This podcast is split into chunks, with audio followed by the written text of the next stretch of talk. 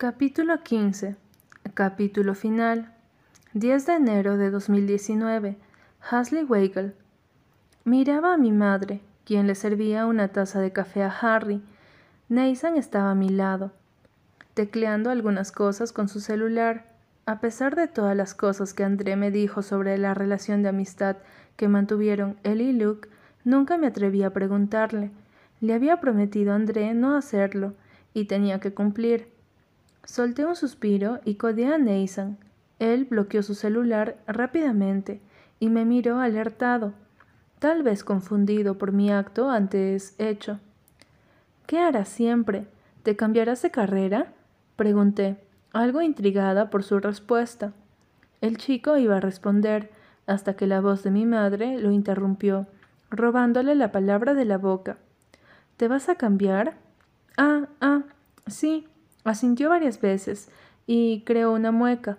No me siento bien con la que estoy cursando y lo he pensado mucho, en serio, pero no me complace y no quiero ser tan miserable en un futuro.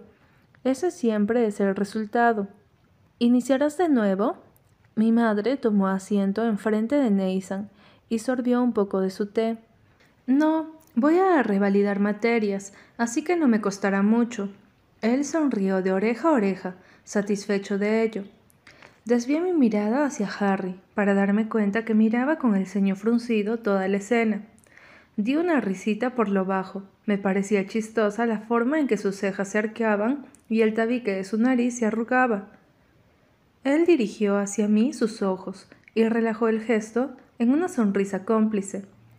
Me hizo una seña para que saliera de la casa y asentí. Permiso, mencioné. Mamá solo asintió y siguió interrogando a Nathan mientras que él me lanzó una mirada de ayuda. Apreté mis labios y abrí mis ojos en forma de burla, y dejé el comedor. Segundos después, Harry apareció a mí al frente, con una sonrisa. Creo que necesitan discutir a solas, indicó. Bonnie es muy controladora respecto a las personas que le importan. Lo es, aunque se preocupa más de lo que intenta controlar. Solo quiere invadir más a fondo para tener una información exacta, reí. Ella siempre ha sido así. Harry asintió y nos mantuvimos en silencio durante un largo tiempo. Sus ojos verdes me miraban con soslayo, sin embargo, podía verlo por el rabillo del ojo. Alcé mi vista para hablar, pero él lo hizo primero. ¿Me dejarías llevarte a Perth? preguntó. ¿Cómo? No, está muy lejos de aquí, no me llevarás. ¿Piensas hacerlo en la camioneta? Sí, echó una risa. Sé que está lejos, de punta a punta, pero no importa. Tengo algo importante que hacer ahí. Oh, vamos. No tienes nada que hacer, carcajé. Lo tengo, afirmó. Tú, tengo que asegurarme que llegues para que inicies tus clases. No me importa que te niegues. ¿Te voy a llevar, Hasley? Lo haré. ¿Y después qué harás? Tú tienes que regresar a Melbourne por tu trabajo. ¿Y Ellen? Mis alumnos entran hasta febrero. Ellen vendrá con nosotros, o realmente no sé si todavía tenga citas con tu madre. Le preguntaré aún. La dio su cabeza y sonrió.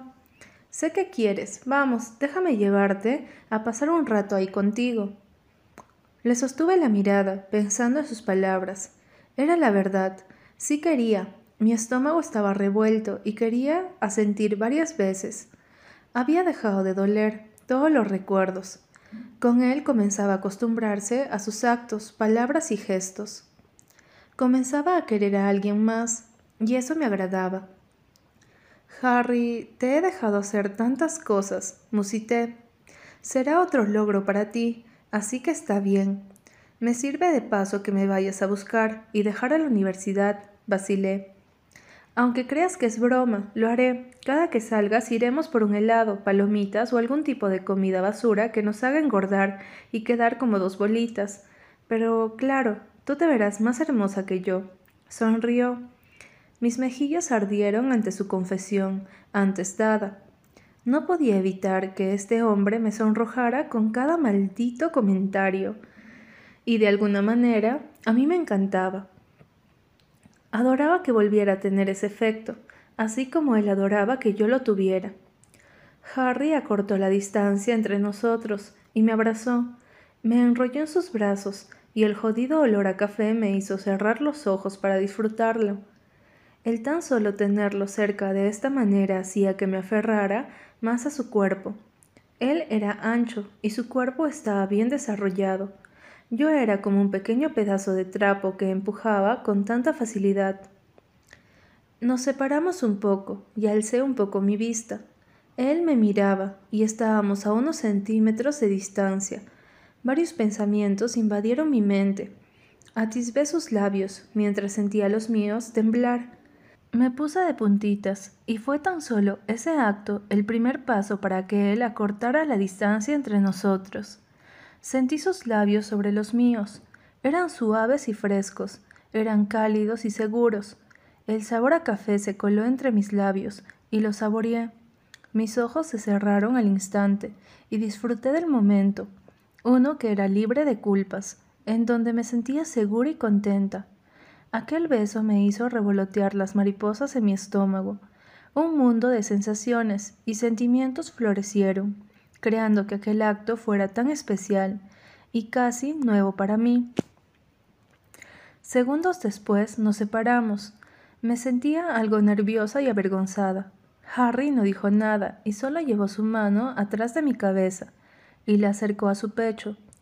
Mi mejilla derecha descansó ahí un momento. Con cuidado deslicé mis brazos sobre su torso y lo abracé. ¿Sabes? Nunca aceptes que te digan me gusta el olor de tu cabello, porque no es olor. Eso es como un insulto hacia tu persona, es aroma. Guardó silencio para tomar una bocanada de aire y después soltarla.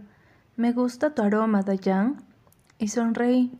Sonreí porque por primera vez me gustaba cómo alguien pronunciaba mi segundo nombre. Me gustaba cómo sonaba con su voz. Epílogo 5 de diciembre de 2021.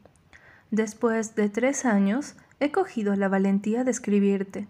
He cogido un lápiz y he escrito en una hoja de papel sobre todo lo que avancé en este tiempo sin ti. Luke, esto es por ti. Mis estudios han finalizado. Estoy en una relación formal con Harry. Él quiere que nos vayamos a Inglaterra. He viajado mucho. Fui a Ámsterdam y aunque no fumé, sonreí por ti. Fui a concierto masivo de rock y he acabado sorda de tantos gritos que habían a mi alrededor. También me he tirado en un paracaídas y he bailado en un centro comercial mientras la gente me veía raro. Conocí la nieve e hice un muñeco. Le puse bufanda y Harry decía que me veía como una niña pequeña mientras tomaba fotos. Pude escribir un poema en sueco y me sentí bilingüe. Sé que no lo soy, pero tú di que sí. Ha pasado tanto. Nathan quiere casarse con una chica que conoció hace dos años y medio. Le he dicho que está loco, pero él cree estar seguro. Mamá ha enfermado Harry quiere que vaya con nosotros a Inglaterra para que sea internada en uno de los mejores hospitales de ahí. Ella dice que aquí es su hogar, igual al mío, pero yo sí quiero ir, aunque no puedo dejarla sola. Sabes, muchas veces he tocado el tema del matrimonio. Mi madre me apoya y Harry se ruboriza cada vez que se lo comento. Él dice que sí. Ella, su hermana, ya está en la universidad le falta un año para terminar su licenciatura en medicina. El boulevard está bien, no te preocupes. Sigue siendo un callejón arbolado y hermoso, pero sobre todo tuyo y mío. Weigel, 5 de diciembre de 2025. Hey, he vuelto a escribirte. Mi madre está bien, aunque su vida depende de muchos medicamentos. Diabetes insípida. Vivimos en Londres, Inglaterra, pero hemos viajado una que otras veces a Sydney. El boulevard ya no es más un callejón, ahora es una avenida para el norte. Solo dejaron los árboles, pero el césped y las flores han desaparecido. Ya estoy casada. Sí, con él. Escribo especialmente para contarte algo muy especial para mí. Hace dos meses nació Luca, mi hijo. Es una pequeña referencia a tu nombre, Luke. Harry no tuvo ningún problema con ello. Lo aceptó con una sonrisa. Luca tiene el cabello color chocolate, igual que su padre. pero hay algo especial en él. Tiene el color de mis ojos, tus ojos, nuestros ojos. Luke, estás aquí, en mi corazón. Esta es mi última carta, pero tienes que saber una cosa. Todo lo que he logrado ha sido por ti. Esto es por ti. Weigel. Yo era de las personas que creía que había vida después de la muerte. Siempre había imaginado ver a todos mis seres queridos al otro lado del puente. Loco, ¿no? Mamá vivió diciéndome que tenía una imaginación muy grande, y ella era una de las personas más importantes de mi vida, las personas que me hizo creer en el amor ciego y que solo se necesitaba sentir para amar. Nueve meses sin verme, y me amó desde el primer segundo que supo de mi existencia. Tal vez la vida da muchas vueltas y nunca sabes en qué momento tu camino tendrá un final, porque todos tenemos uno, unos más trágicos que otros, algunos por decisión propia y otros sin querer irse. Y así es la colección del álbum de la vida. Puedes llegar a enamorarte hasta la última célula de tu cuerpo, después caer y no querer seguir, pero de un momento a otro llega alguien quien se aferra a ti, y te da la mano para salir del hoyo. Y tú, tú decides si sujetarla o no. Pero después de tanto tiempo, la vida repitió el ciclo de la muerte, así que el camino de rosas hacia el cielo fue hecho para llegar hasta aquí. Entonces, fue el lugar que me hizo saber que seguía respirando un poco de realidad, fumando su último cigarrillo. Él dijo, ¿Dónde has estado? Sonriente le respondí, cumpliendo la promesa que te hice. Fin.